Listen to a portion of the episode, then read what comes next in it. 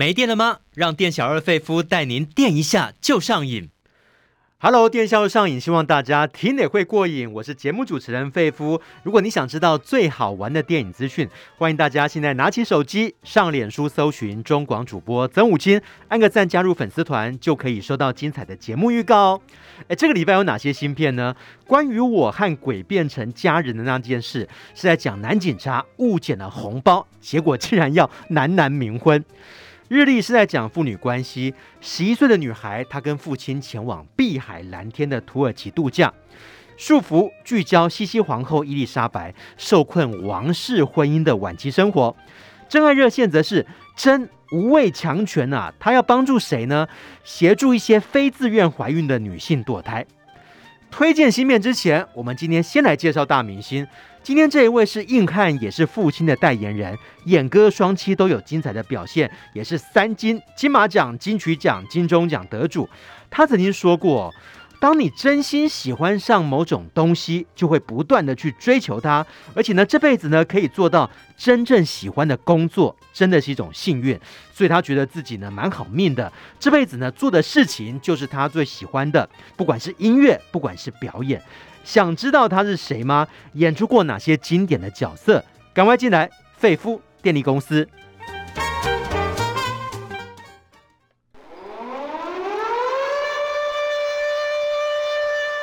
还在担心缺电危机吗？费夫电力公司给您最劲爆的电影大小事。好，今天要跟费夫一起揭开明星神秘面纱的是影评人佛洛阿德。Hello，阿德。主持人好，各位听众大家好。今天要介绍这位明星，他也算是歌字辈的人物。知名的台语歌曲《心事谁人知》啊，就是他的代表作。坚毅的外表，草根气息，也是父亲角色的代言人。阿德，先来聊一下蔡正南的明星魅力。对，这位狮子座的男演员呢，嗯、那他应该也是我们台湾的传奇之一啦。因为有几个人能够拿金马、金钟。那嗯，还有各式各样的奖项，金曲三金得主，对对对，而且嗯，甚至连广播金钟都拿过。哦哟，对啊。所以，呃，也也曾经在中广的宝岛网主持节目，嗯，就是应该说他就是横跨的各个演艺的领域，没有错。而且他的明星风范，就像阿德介绍他的星座，真的很像百兽之王狮子哦。但是这头狮子小的时候自幼家贫，很辛苦哦。父亲是靠白天拾荒，然后晚上的时候种田养活一家人啊。那他小的时候就到台北四处打零工。做过什么呢？做过道士、歌仔戏演员、布袋戏艺师、魔术师、玻璃工人、布店店员，哇，真的很辛苦哎。还有服务生，而且那时候更惨的时候，还曾经在，应该就是台北车站啊，对，然后。那个二二八公园啊，然后或者是当时的地下道的地方，就是睡觉。然后一直到其实那时候小学毕业，他就来台北了。一直到十六岁的时候，他还到处的打工。嗯，直到呢母亲过世之后，他就是回到家乡。那他的父亲也很急呀，一个孩子都十六岁了，啊，那那现在到底要怎么办？于是呢，父亲就透过朋友介绍他去马达工厂当学徒。可是这时候就出现了改变他一生的事情，因为在马达工厂那附近有人，就是在丰原那边有人在那边弄吉他的声音，不知道为什么就唤起了他，他就是哎觉得这音乐很棒。然后他就一面当学徒，一面自己存钱去买吉他，这么厉害。然后就自己摸索拿卡西的吉他的声音，对，哎、他就摸索了，自己学会了吉他，嗯、然后开始他就有这个梦想，说我希望我将来可以当一个很帅的吉他手。哇！于是十八岁的时候，他居然偷偷的跑去歌舞团当。那个纳卡西的吉他手，嗯，对，这个就是蔡正南跟音乐结缘的开始。那后来他也认识一位农家女孩，两个人很快订婚。那虽然也接过了帽子工厂，然后转做外销皮包，但是音乐还是他的最爱。他也尝试写歌，然后买了电子琴。那时候呢，也出了一些国语歌曲，但是好像被新闻局列为禁歌，因为这个歌的名字啊，你不爱我，我爱你。阿德为什么会被禁啊？哦，因为他那时候这个背景，我也是看了才知道，原来是一九七九年的时候，嗯、他那首歌曲，嗯，就是被人家买了，然后有就是杜自人唱片，可是没想到呢，哎，这首歌就是那女歌手唱一唱，哎，没想到正好遇到了中美断交，哦、中美断交，人家都已经不爱你了，你还爱人家干嘛？对啊，然后就这样子，不知道为什么就莫名其妙被太冤枉了，对、啊、对，然后他就非常的生气，嗯、然后因为那时候他就帮岳父经营那个帽子工厂嘛，是，那只是闲暇的时候写写歌，嗯、哦，但是接下来改变他一生的那首歌，也是改变了我们台湾很多人，就是听到这首歌，想必大家都觉得哈，原来。原来是蔡振南写的，叫《心事谁人知》。哇，就是沈文成他唱的，结果也让他一炮而红。对，因为当时沈文成虽然唱的很好，嗯、可是他在餐厅就是只能唱餐厅，就是当那种歌手，是但是没有人要帮他出唱片，因为他的外形，就是呃，人家觉得哎呀，那个外形怎么捧啊，根本就没办法。可是蔡振南就是去餐厅听到沈文成唱歌，他就觉得哎，这首歌很适合你唱，他就跟他说。那我要开一家唱片公司，叫艾丽亚。嗯，艾丽亚有没有很像你不爱我，我爱你呢？那个意思。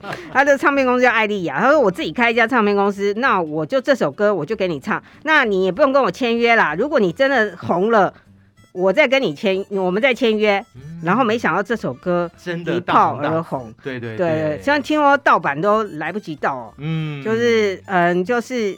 你可能要加班这样子，然后那个卡带，那时候还是卡带的时候，然后这个时候，其实蔡振南的父亲也开始认同他做音乐的热情哦。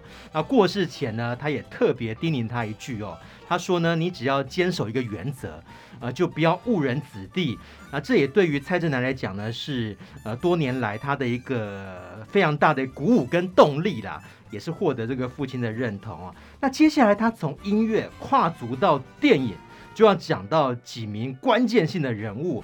当时侯孝贤电影工作室就邀请他为即将开拍的《悲悲情城市》来写歌。嗯、对，那就是那时候就想说，哎，他们聊天啊，侯孝贤跟他聊天，然后就觉得很对他们的愧靠啦。嗯，于是呢，他就写了《悲情的运命》这首歌。嗯、那也因此，他在电影中就客串演一个。那个二胡伴奏的乐师，嗯、就是成为他的第一次登上了大荧幕。嗯，然后更重要的是，他后来因为他当初写了《心事谁人知》嘛，就红遍了台湾跟东南亚。再加上他又写了一首飘飘配的《七头狼》，对，然后就更红。那时候他其实还不到三十岁，嗯、可是那时候大家都认为，哎，这这个就是属于嗯，就是一些比较庶民的。或者是台派的歌曲，比较草根。对，然后没想到一九八六年，在云门的林怀民听了他的歌以后，就希望在云门的那个嗯舞剧中，《我的乡愁我的歌》里面，嗯、然后邀请蔡振南来在这个这里面唱《心事谁人知》。嗯，然后那那时候就他就突然哦，好像他的歌就登上了这种，跟居然跟云门可以。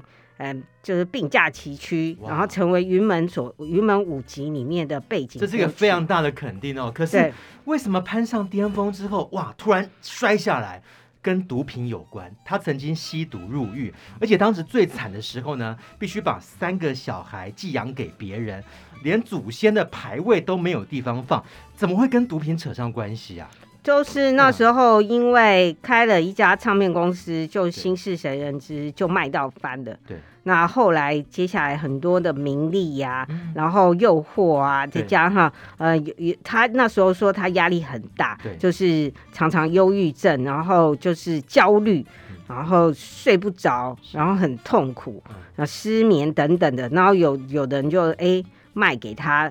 毒品这样子，然后所以他就走上了不该走的路，嗯，然后当然现在也是造成他，呃，也有很多的那种后遗症啊，包括他的身体呀、啊，有一些糖尿病啊等等的，呃，那种疾病。是，那所以当然是后来他就是痛下决心，在侯孝贤跟吴念真导演的协助之下。然后他当然也嗯，就是住院治疗，而且也入狱服刑啊。还好有这两个哦。他自己也曾经说过，他说我生命中的第一个太阳已经消失了，但是第二个太阳正升起哦。就是四十岁以后的生命是吴念真跟侯导给的，所以刚好遇到两个贵人。那其实讲到吴念真，另外一位贵人吴念真是他邀请蔡振南演出《斗嗓》里面这个父亲的角色。也就是演吴念真的父亲啦。对，嗯、那那时候他还是正受着那个毒品戒断之苦，是然后于是居然演出了这个斗赏。那吴念真认为说他就是很像他的父亲啊。是然后那他为了要演出，应该说，因为他本人大家都知道，他小学毕业就出来工作，对于是呢，其实他没有太他没有受过正规的表演训练，训练嗯、对于是他都是用。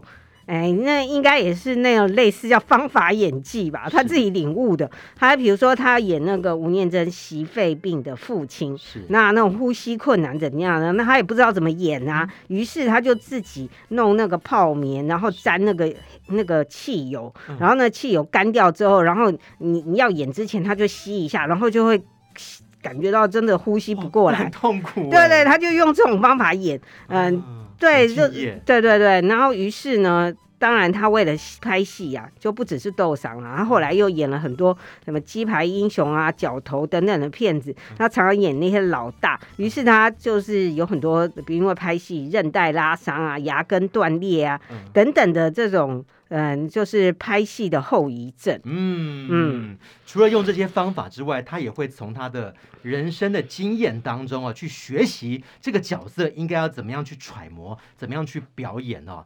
那接下来他真的非常敬业，听说他在拍摄另外一部电影《眼泪》的时候。为了要去演出那种眼睛布满血丝的逼真的效果，他竟然用指甲去抠自己的眼球。哦，需要这样吗？这样真的是不不 OK 哦。对，我觉得有很多化妆方式或者是那种眼药水之类的，是应该也是可以制造这种效果。哦是，千万那个南哥不要随便那个。对 对。不过他真的是很多那种父亲角色哦，呃，第一人选，像那个《花甲男孩转大人》这个电视剧呢。也是非常有名，他演的就是卢广仲的父亲。对，嗯、那就是有一有一段，就是他们两个一面走路，一面在台南的巷弄里面，然后父子互相这种吐槽的那个、嗯、那种一镜到底的戏，那就是很精彩，非常自然。然后他还会加入一些即兴的台词。嗯、那当然，因为电视剧非常受欢迎，二零一八年他们就拍原班人马又拍了那个电影。就是花甲大人转男孩，嗯、然后他又再度饰演了爸爸，嗯、然后所以应该也说他这些年来也成为了国民爸爸的代表。没有错，我们也来归纳一下，到底蔡正南哦，所谓的三金，他拿下哪些荣耀呢？呃，包括斗嗓，他获得第三十一届金马奖最佳电影歌曲。那入围金马奖的部分，还以条子阿布拉入围金马奖最佳男配角。呃，老徐的完结篇也是入围金马奖最佳男配角。另外，妈妈不见了，则是拿到金钟奖的迷你剧集男配角奖。南歌这张专辑呢，则是呃第八届金曲奖最佳方言男演唱人奖及最佳专辑制作人奖。那最近几部电影，我想大家比较熟悉的，《当男人恋爱时》。他又是演这个阿成的父亲，邱泽的父亲哦，里面也是相当的感人。那平常开公车跟儿子是不对盘，那说不出什么称赞儿子的话，但是儿子经常会买补品，呃，献上这个儿子的关心哦。但是等到他罹患失智症的时候，呃，即便已经你记不得儿子的脸，但是呢，还是没有失去他对儿子的关爱，这也是相当感人啊，也是骗走大家眼泪的。精彩的桥段啊，对，嗯、然后他跟徐伟宁这个无缘的媳妇是，然后之间的这个一点点的对手戏，嗯、也让大家感受到，呃，南哥不只可以演大哥，也可以演那种慈祥的爸爸。嗯、那我们也希望他，就是因为他这些年来就是肝癌啊、糖尿病、大肠开刀等等的疾病。希望他能够保重身体，然后继续在演艺路上发光发热。嗯嗯，如果观察南哥他饰演的角色，除了父亲，哎。角头系列也是相当有名哦。对对对，嗯、里面也是大哥啦。对，对对。那其实当年他在那个呃老徐的完结篇啊，或者是条子阿布拉的演出都很亮眼。虽然只是片中的男配角，嗯、但是呢风头都不逊于男主角。嗯，对。不过这些年来，就是大家也可以看到说，因为他的那个耳朵也双耳有色听力的受损，所以演戏呀、啊。对他来说，他不但要记台词，而且，嗯，就是常常要怎么样？因为他听力没有那么好，所以他可能都是要看那个对手的演员的。读他们的唇语，才知道哦，我接下来什么时候要接台词？对，那但他现在已已经佩戴了助听器，情况应该会比较有改善。那我们也希望他，就是他这些年啊，好像比较少写歌啊。然后除了他当年的那个《心事谁人知》是兄弟歌之外，他还写了很多金包银之类的风尘歌。所以他两大路线就是兄弟歌跟跟风尘歌。嗯，希望他以后也可以多帮这个。嗯，电影多做一些配乐或歌曲。嗯嗯，嗯好，希望演歌双栖的蔡振南能够有更多的作品可以分享给大家。好，这个礼拜有一部他的新片要推出哦，关于我和鬼变成家人的那件事。哎，他演什么角色呢？待会告诉你。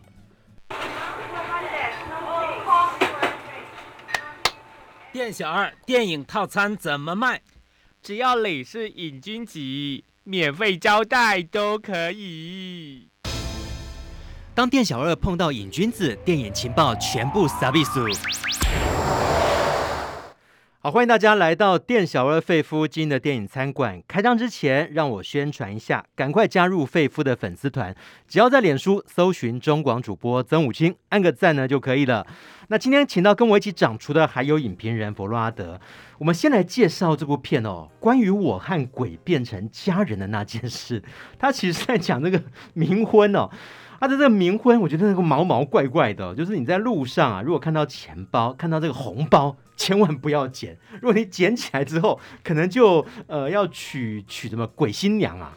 嗯，或者是鬼新郎，鬼新郎，这个就是这个影片当中的一个奇妙的设定，就是说，哎，他捡到这个对象竟然是一个男的，嗯，嗯对，嗯。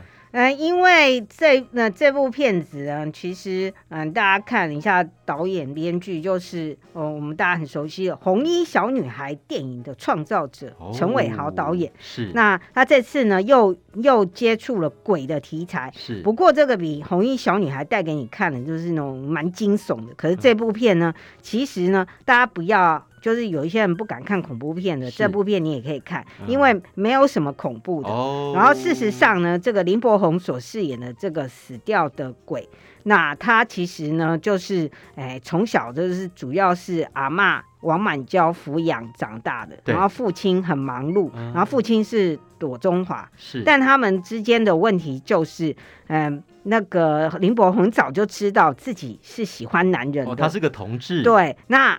阿妈就接受了他，可是呢，爸爸庹宗华就没办法接受儿子居然是喜欢男人的。哦，那因此呢，他本来还想要，他跟就在他死前的时候，他跟父亲说，他要跟他的心爱的人结婚了。嗯，可是他爸爸说，我就是反对到底。哦，然后没想到隔天他被车子撞死。啊，那至于凶手是谁呢？嗯，大家要看到片子最后才知道。嗯，然后，嗯。那但是呢，在这部电影中呢，那他因为他就英年早逝嘛，嗯、他的外号叫毛毛。嗯，那阿嬷呢就不舍得他，那阿嬷王满娇就策划了冥婚这档事。哦，好，那，那现在冥婚就是要借由这个红包捡红包，对但是哎，怎么会 捡到红包呢？刚好就是个警察，就是许光汉他饰演的警察。对，这个警察听说，哎，对同志他的态度是怎么样？他就很气呀、啊，因为骗子一开始其实他就是到健身房去查吸毒的案子，再次告诉大家千万别吸毒。然后因为健身房那里面就是，然后就是收到一个 gay，然后那个 gay 就是吸毒。嗯，对，于是呢，那那他本来就很讨厌，因为他是个直男嘛。哦。那他又觉得哦，你们都很不自爱哦。嗯。哦，就是透过健身房或者什么还在散播毒品之类，嗯、所以他本来就对他们很反感。对。啊，那那可是呢，因为他就是哎，对于这种事很那个，然后他又跟哎这个局里面的警花就是王静。那他很喜欢王静，哦、然后王静非常的漂亮，嗯、可是他在警局都被当成是花瓶，是。就是拍一些宣传海报，哦、然后呃怎样怎样，然后大家都认为他没能力，只是一个门面而已。嗯、那王静也很想要表现自己，嗯、那他跟徐光汉就是去哎。追查一些案子，然后这些案子当然也是跟毒品销售有关的案子。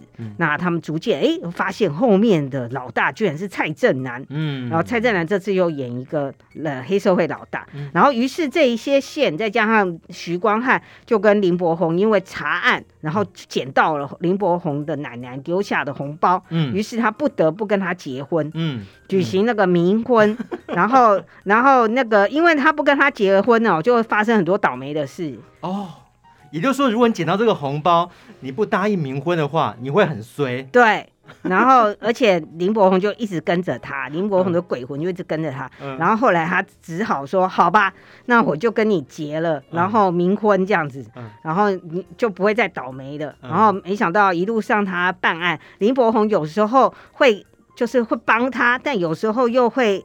帮过头了，又出贼了。嗯、对，那他们两个本来是属于那种水火不容，因为林柏宏说：“拜托，我喜欢的也不是你好吗？是你捡到红包的，很像欢喜冤家。”对对对，然后于是他们也在相处的过程中，这个直男就哦逐渐了解到，嗯、其实哎 gay 也是也是一样，跟他一样是人，然后他也会了解一下 gay 的心态，嗯、然后之类的，然后他们之间也产生了一种。嗯，感人的像家人一般的感情，不是爱情啦，是家人一般的感情。对，我想那个许光汉他也有一些戏路上的转变。以前大家觉得他是非常白白净净，然后斯文的样貌。那这一次不管那个造型啊，有人有脚，连那个发型。也是相当相当的一个不一样了，而且还有很多的动作戏跟飞车戏，嗯、然后当然还有也是搞笑担当啦，嗯、因为他被林柏宏上身，林柏宏就整他，他上身之后，他居然全裸跑在。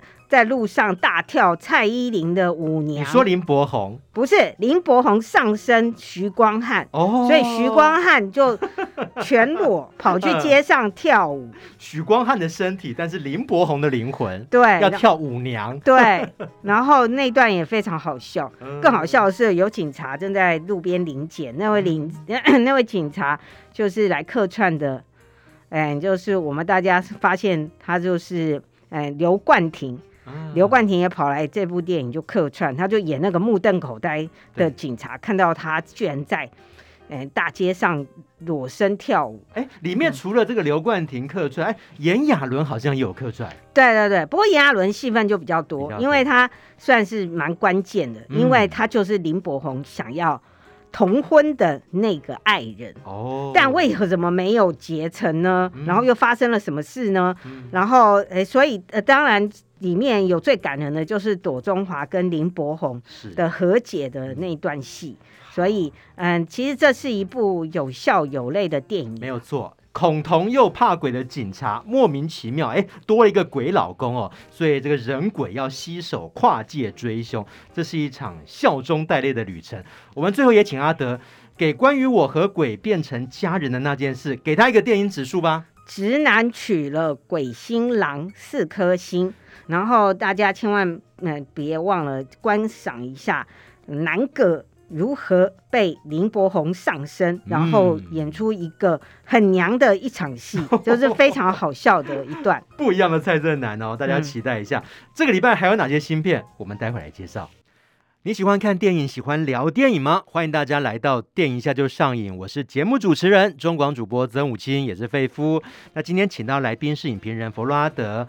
我们接下来介绍这部电影《日历》，他拍摄的地点在土耳其，但土耳其最近很惨哦，这个大地震啊，这个死伤的人数不断的攀升，哇，也希望能够尽快的有奇迹传出来啊，让这个伤亡可以控制住哦。对，嗯、也希望我们台湾的救援小队能够尽一份力量。嗯，毕竟人家呃之前九二一也曾经帮助过我们啊。对，呃、嗯，OK，那他的这个故事的情节呢，是在讲父女之间的感情。呃，十一岁的女孩。啊，他跟父亲呃去前往土耳其度假。阿德先来讲一下这个家庭的背景好。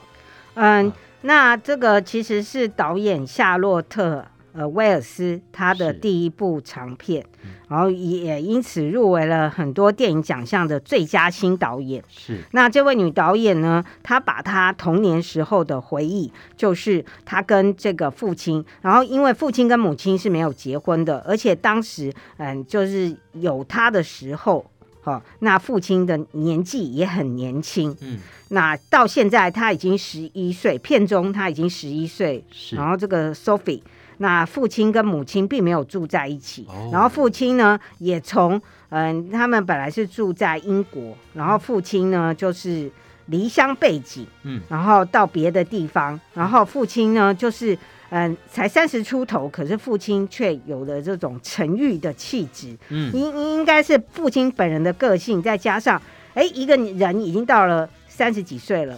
可能十呃二十十八二十出头就当了父亲，对，然后他现在已经三十几岁，但自己还没有任何的事业成就，哦，还在摸索人生。然后因为很穷，嗯，所以只能带女儿到土耳其度假，因为土耳其非常的便宜，不然应该去欧洲国家啊，什么地方？不能去什么希腊、意大利，嗯，对，因为那里的消费就太昂贵。嗯，然后父亲很珍惜。嗯，就是因为嗯呃，Sophie 都是跟妈妈一起住嘛，是。那有时候只有度假的时候才可以跟父亲独处，嗯、然后父亲很疼爱他，比如说父亲都会帮他梳头发，嗯哦，那就是呃陪他玩呐、啊。嗯、然后他十一岁嘛，你知道也快要到青春期了，于是，是在这个土耳其，他其实也很好奇。然后父亲当然他就觉得，哎，白天的时候父亲好像都很很开心的陪他玩，而且有的人还会说，哈。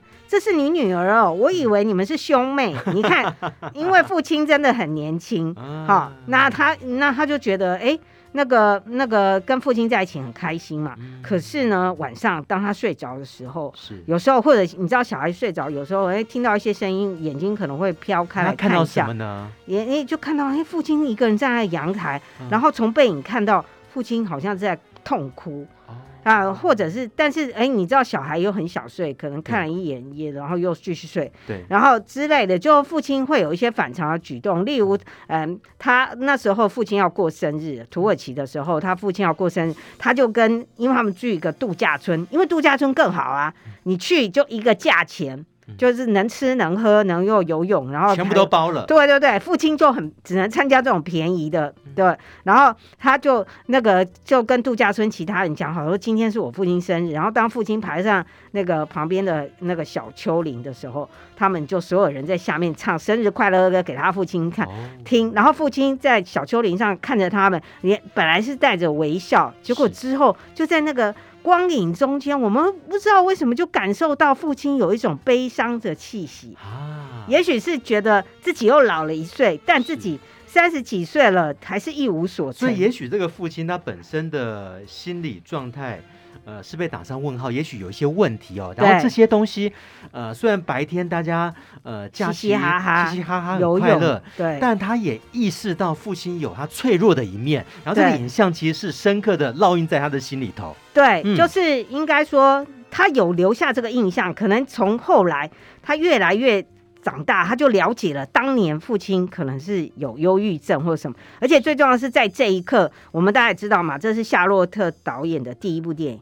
然后当时父亲带了一台摄影机，嗯，然后也就是这部摄影机是启动了这个女孩对于这个摄影的兴趣。哦、然后我们也可以透过导演，也可以透过这个摄影机，呃，有时候他就拍父亲啊，有时候父亲拍他，然后父女互相对照。然后当然这部电影有一些呃魔幻的情节，怎么说？呃，也不说魔幻了，就是说，也许是现在三十几岁的导演。回过头去看父亲，然后哎，有时候，嗯，例例如说，嗯，有一次他跟父亲有一点闹闹脾气，嗯、然后他说他还要留在这个饭店这边唱歌啊 KTV，然后父亲就自己回房间。嗯、可是导演的这个镜头是父亲就走向了黑暗的海洋。嗯，对。然后当然第二天我们还是有看到父亲，可是这是不是象征着他心目中的父亲就已经投向了那种像忧郁海洋般的？那种海，嗯，就是那种那种嗯情绪里面，就是出不来的，好像跌入那个深渊里头，对对对，跌进那个大海里头，对，没办法，没办法从里面挣脱，没办法从里面挣脱，对对对。那嗯，又或者是，其实当时父亲就已经在那个海岸里死掉了，嗯、然后其他的都是这个女儿。哦，后来为了治疗自己的创伤所想出来的，啊、哦，当然这些都可以留给大家去思考。嗯、那但是当然，这部片子就是告诉我们，这个导演对自己父亲在那个夏日里面，嗯、呃。跟陪自己度假，然后里面所呈现出来的欢乐，还有悲伤，嗯、暗藏的忧郁跟悲伤。嗯，然后他的镜头处理，还有光影，还有很多，例如，哎，父亲在这个 party 里面在那边跳舞，因为父亲毕竟也是个年轻人。嗯，然后成年后的导演居然去，呃，里面演导演的这个角色的成年后的这个 Sophie 去抱住了父亲。哦。对，就是也许是啊，当他到了二三十岁，他也是个成年人，面临社会的压力的时候，他也够体会到父亲当年的嗯、呃、这种情绪压力究竟是什么来，然后他终于去勇敢的拥告了自己的父亲。哦，对，难怪难怪这部片的监制是谁呢？就是那个《月光下的蓝色男孩》的导演啊，他就说他每次哦。嗯看了这个影片，每次看完都会蹲在角落哭上二十分钟啊！他那个后运呢，他那个呃，应该讲说他的后劲是非常无穷的哦，也是非常感人的，在讲这个父女之间的感情哦。那的，我们最后给日历一个电影指数吧。孩童夏日记忆里的父亲四颗星。其实这部电影如果父亲节上映更适合吧。嗯。更重要的是，我们要恭喜男主角，他入围了今年奥斯卡最佳男主角奖。嗯，好，看完，呃，也不妨给父亲一个拥抱哦。好，我们最后来看一个束缚哦，来看这个介绍束缚。那这部片呢，呃，也算是一个人物的电影哦。西西皇后，这个西西皇后，呃，她号称欧洲最美的皇后啊。对、哦，这么厉害。对对对，嗯、然后她的画像啊，其实大家如果上网去搜寻一下西西皇后，就会出现。她那风华绝代，在她十几岁的时候，那美丽的模样。奥匈帝国的皇后。对对对，那西西皇后，因为她非常的美丽嘛，是再加上她的爱情故事就非常传奇，于是其实很久很久以前就有跟那个西西皇后有关的电影。嗯。但这部电影呢，就另辟蹊径，它描述的是四十岁的西西皇后。四十岁以后。一定会面临到年华老去啊，可能体态也不像以前那么婀娜多姿，那怎么办呢？对，那更重要的是，因为西西皇后她曾经被誉为是欧洲最美的女人，对，那她怎么能够忍受自己，呃，从第一名变成后面几名呢？嗯、对于是呢，这部电影叫《束缚》，其实这个束缚是也是他给他自己的。嗯、我们可以看到，他为了哎那个。早上起来要穿上马甲，是那他可以花一个小时，嗯、叫侍女拼命的拉，嗯、就是要把他的腰勒成，就是要把老娘装进去，是不是？就是年轻的时候可能他是十八寸腰，辛苦哦，他就是要恢复，不要给我勒成十八寸腰。可是事实上他已经生了好几个小孩了，对、嗯，四十岁，他不累吗？还是没办法，就是就有点像一些那个嗯，以美丽著称的明星，嗯、他们就是要不断的维持他们的美丽、嗯，完美的形象。对对对，然后那时候很可惜，没有什么医美，嗯、哦，不然他早就跑去了，就不用那么辛苦了，什么抽脂就 对，而且很恐怖，他的秀发也很漂亮，然后他，嗯、呃。就是每天要花三个小时以上，叫那些侍女拼命把她的头发，因为她头发很多又很长，就可能长到腰部以下、臀部那么，然后要拼命的梳理，然后要洗呀、啊、什么的，然后每天就花好几个小时。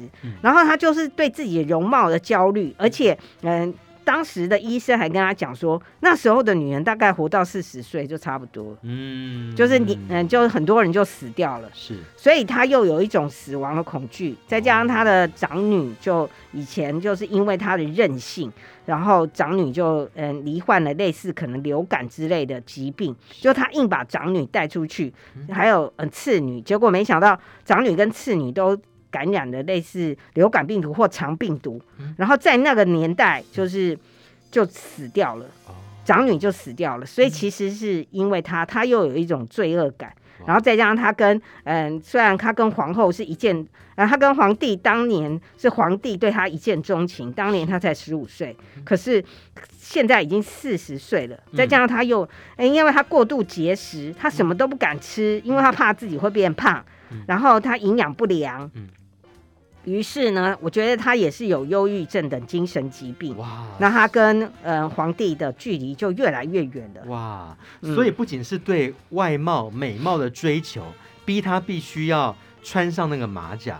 我觉得种种的压力啊，不管是整个家庭，不管是整个皇室，其实也让他喘不过气哦。哦，对对对，嗯、当然也是他对自己的严苛要求。嗯，不过当然这部电影呢，后来我觉得他也是做一个魔幻的方式，就是西西皇后终于想了最后一个办法。嗯，什么办法？他叫他旁边一个侍女，就跟他个子差不多，年纪也差不多，然后他叫他戴上黑色的面罩，要那个侍女冒充他，嗯，作为一个替身。就是要出现在公众场合或什么的，嗯、就叫那个女的走在前面，嗯、然后穿上她的衣服，假装她，然后她就可以不用那么的辛苦了。对，但是这个没有经过这个证实的证实，嗯、好，因为她晚年那也不是晚年了，四十几岁叫晚年嘛。嗯、然后她就是会用这种方法，然后让她，她也会叮咛她的侍女，你不要吃太多。嗯。因为因为到时候你扮我，人家就会觉得 我变丑了，就会被抓包了。我我就觉得我变丑了，哦，哦，或者身材变烂了。你也要维持一个完美的形象。对，那我现在就可以比较放松一点啦。嗯、他他的方式是这样，然后甚至里面还有安排说他把头发剪剪短。对。就是他的秀法本来是非常有名的，他居然把它剪短，嗯、但这个证史上也没有被证实。嗯、但我我想的是，编导想要呈现出，呃，西西皇后她在这些痛苦之后，她后来哎、欸、想要挣脱，嗯、然后当然她的结局安排的也不是证实的。哦他也想出几个让自己可以解套、稍微放松的方式。后来啦，哦、但是那个不知道是那个正史并没有这样的记载。嗯，这应该是说正史是说他从头到尾到他死前，他都一直这么的机车。嗯，对。嗯，那你怎么看这个女主角？呃，她也演过《霓裳魅影》，欧洲电影奖影后维奇克雷普哦。你觉得他诠释的如何呢？有没有抓到哪些点是觉得蛮精彩的？嗯，我觉得就是抓到一个曾经是很风华绝代的美女，嗯、然后之后就是陷入了一种中年的焦虑。是，那再加上她对于嗯、呃、感情啊，然后孩子啊，嗯、然后嗯还有宫廷的这些繁文缛节的。对他人生还有他的精神所造成的压力是，对。我们最后阿德也来给束缚一个电影指数吧。追求美貌，走火入魔，三颗星。嗯，今天新片还是非常多元的哦。我们待会要介绍最后一部片，然后就要请阿德来公布孤注一掷的选项。想知道你的选择跟阿德一不一样，一定要把节目听完哦。欢迎大家回到电影一下就上映，请大家赶快加入费夫的粉丝团，非常简单，只要在脸书搜寻中广主播曾武清，按个赞加入就可以了。今天请到来宾是影评人佛洛阿德，我们继续来介绍最后一部要推荐的电影是《真爱热线》，这个是在讲堕胎的故事哦。那其实呃，以前好像堕胎是非法的嘛，阿德。对。哦，所以就变成很多女生如果怀孕了。但是可能不是很自愿的话，那怎么办呢？那要去找谁来堕胎啊？对，因为当时各国的法律堕胎都是违法的，法的因为都是等于是残害胎儿的生命。是。那于是呢，不论是嗯执行堕胎的人，或者是堕胎的当事人，就是孕妇，嗯、都会受到严厉的严重惩罚，甚至要坐牢。嗯啊，罚款啊，坐牢都都是嗯。就是当时的法律是这么规定的。嗯、那于是呢，这部电影是根据真人真事改编的。嗯，它描述在一九六八年的 Chicago，哦，哦，那个时代还是这样、欸。大家不要以为这个美国觉得很自由、很进步、很开放，其实那个时候堕胎是违法的。嗯、而且更搞笑的是，这几年美国不是自己又又重新要约束女性的。子宫怀孕的权利，对啊，现在全美也掀起这个正反两极的一个抗议的浪潮。对对对，已经有很多州都规定说，如果堕胎的话，照样要惩罚这样子。嗯、好，反正所以这部电影推出的时机啊，也真的还蛮反讽的。是，好，虽然他描述的是一九六八年的美国，但现在的美国又重新。嗯，某些州又回到了那样的状况。嗯，然后他这里面讲的是，嗯，我们的女主角啊，她嗯就是 Joey，她有她的丈夫是律师，然后她已经有一个嗯青春期的女儿了，是，可是她又怀孕了。哦，那本来怀孕也 OK，嗯，那可是她后来就觉得很不舒服，然后甚至昏倒，然后她的老公就送她去医院，然后医生就说。哦，你的心脏负荷太重，哦、所以呢，你这个如果你你怀孕足月把这孩子生下，你可能会有生命的危险，会危害到妈妈的安全。对，那她丈夫就觉得啊，没，那没关系，反正我们已经有个女儿了，那这个孩子可以不要怀。然后医生也建议说要把这个孩子，就是她现在才怀孕几个月嘛，对好，现在可以把那个孩子就是。去掉，免得母亲就是到时候性命不保。哎、嗯，结果当时居然需要怎样？需要医院请一堆其他的医生来投票。嗯，嗯因为那这个 Joey 他也觉得哇，会要到他的命。医生来投票，不是由这个妈妈，不是由这个怀孕的孕妇自己决定。对，他的主治医生认为应该要终止妊娠。对，可是这个医院。居然还要请一堆医生来投票，嗯、说，然后有医生不是妇产科，他就说，那请问他会百分之百一定会死吗？嗯、他说、嗯、没有，可是比例可能高达百分之五十。是医生呃，主治医生说可能高达百分之五十，那他们就说，那至少。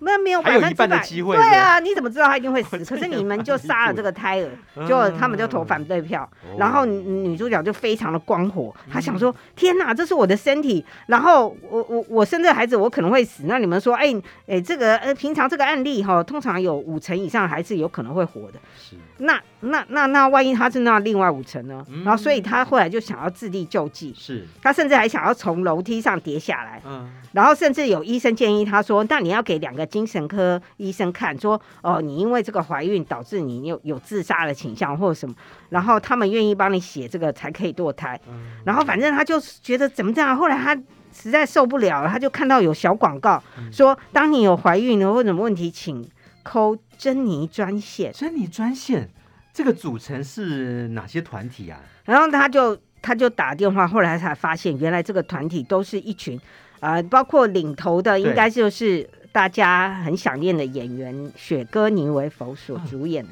嗯，然后他他当年也是堕胎，嗯，哦，然后就也是当年就是非法的嘛，哦、所以他知道很多妇女有这样的需求，非常的痛苦。这个不是台面上的团体，是类似地下团体。对对对，你如果打电话去，他们就会帮助你。对，但他们也要。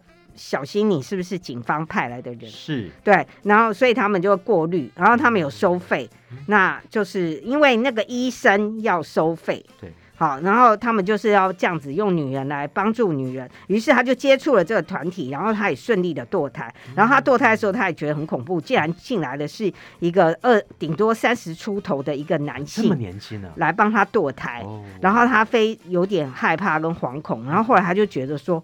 哎，这个团体怎样怎样呢？然后，那他有时候就会当助手，帮忙这一个团体。然后他越来越知道这个团体。然后你知道，Chicago 有很多黑人嘛？然后很多黑人的女性，她们生了太多，或者是她们是被强暴，或者她们希望要堕胎，可是她们没有钱，那要怎么办？结果我们的女主角因为在旁边常常看这个迪恩医生做手术，是。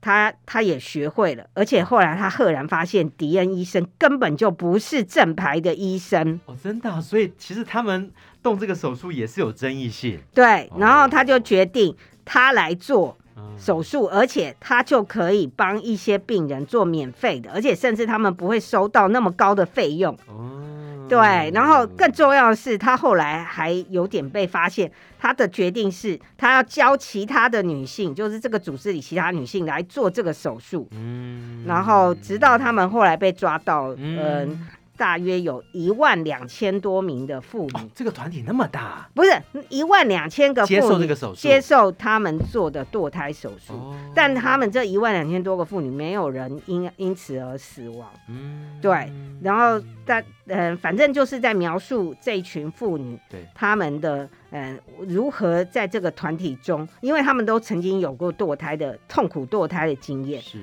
然后于是他们团结起来，Okay. 要帮助哎四周的妇女这样子，嗯，就是要为自己的身体而战哦。好，我们最后阿德来给真爱热线一个电影指数，女人协助女人三颗星。嗯，接下来台北票房观测站这个单元要公布上个礼拜的台北周末票房排行榜，第一名依然是。非常火红的《灌篮高手》，八百五十万台币继续稳居冠军宝座。第二名《阿凡达：水之道》，两百五十三万。第三名 BTS 的演唱会电影，两百二十九万台币。第四名《迫降危机》，九十二万。